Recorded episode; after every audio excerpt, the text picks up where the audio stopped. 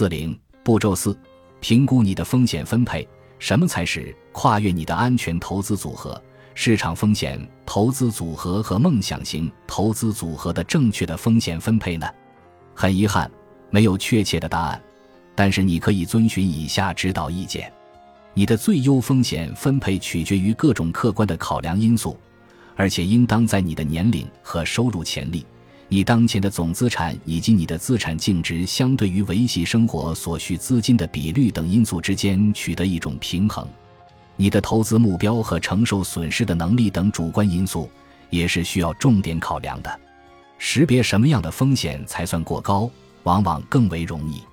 你可以从两个方面加以考量。主观的方法是衡量你个人对于风险的态度，你应该怎样投资。才不至于影响你的睡眠质量。为了实现投资目标，有些投资者就是比其他人更愿意承担风险。评价风险的客观方法是由你的个人资产负债表和你能承受多大损失的财务能力来定义的。因此，最优风险分配必须同时考虑你的经济能力和你承受损失的心理能力。假如你没有承担风险的能力或愿望，或者相反。你有很高的风险容忍度和承担风险的能力，那么你的风险分配或者保守或者激进，这一点由你将资产分配到安全投资组合或梦想型投资组合的相对程度来界定。假如你断定自己的经济能力和承担风险的愿望不相称，那么你能够接受的可能是适中的风险暴露。风险承受能力的财务核心理维度如图九杠五所示。为了简单起见，图九杠五假定只有三种风险分配，分别定义为保守的、适中的和激进的。你承担风险的能力不是财富配置考量的唯一因素，投资期的影响也不得不纳入考量范畴。关于市场的最大谬论之一是，随着投资期的延长，你的投资风险会降低。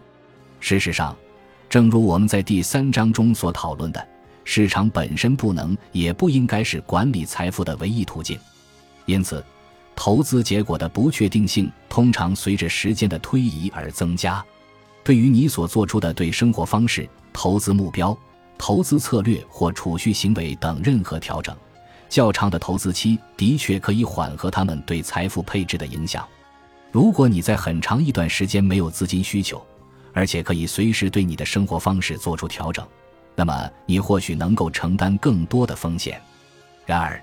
当你面对资金短缺，特别是与养老储蓄有关的资金短缺时，简单的将更多的资金投资于股票市场这一惯例，通常对于扭转负现金流不起丝毫作用。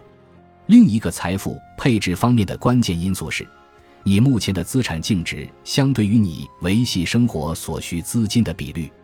金融界谚语有云。财富可以用年数来衡量，这种观点浓缩了我们毕生积累的智慧和经验。财富管理的终极手段是，以你剩余的消费年限来估计你当前的资产净值。例如，在你的预期消费年限加上十年的时间里，将你需要的花费总额与当前的资产净值做比较，可以迅速给出一个关于你是否走上投资正轨的粗略估计。你的收入潜力是财富配置的最后一个考量因素，它必须纳入风险容忍度等式的计算之中。医学、工程学、法律和企业管理类专业人士，可以在其工作年限内将重要的人力资本转化为大量的金融资本。在其职业生涯的早期到中期阶段，与那些不需要高等教育和专业培训背景的职场人相比，这些专业人士往往收入丰厚。但是在资产方面却相对匮乏。如果这个情况描述的是你目前的状况，那么你应该考虑将你在教育和专业培训上的投资作为你全部安全投资的一部分。这种分类让你得以将比普通投资者更多的资产放在市场风险投资组合和梦想型投资组合上。这样的推理或许还会引导你在职业生涯的早期购买一栋房产或一间办公室。如果它有助于你开创自己的事业，那么这一步肯定是无可非议的。相反，如果你即将退休，并且你的收入潜力已被开发殆尽，只有在你已经财力雄厚及具有大幅增加当前资产净值的强烈愿望，并且为了实现这一目标，甘愿拿你的资本冒险时，你才应该考虑投资于风险更大的梦想型资产。有利的一面是，即将退休的那些人通常经验老道，人脉资源丰富，因此许多人在退休后会通过提供咨询服务和其他服务的方式继续保持在职状态。追求补偿性工作可以让你保持活力，有利于维持你的储蓄额度。并有可能推迟你动用资产的时间。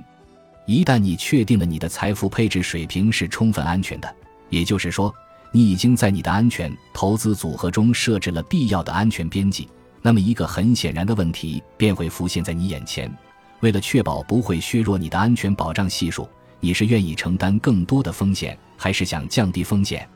大多数投资者会本能地认为，降低风险是最好的策略。然而不幸的是，该策略并不尽如人意。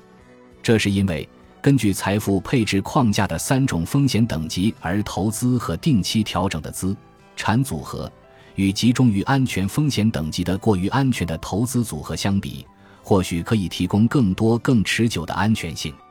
要求更多更持久的安全性，会给投资组合带来系统的内在风险，因为以低成本提供安全性。并不符合投资的本质逻辑。例如，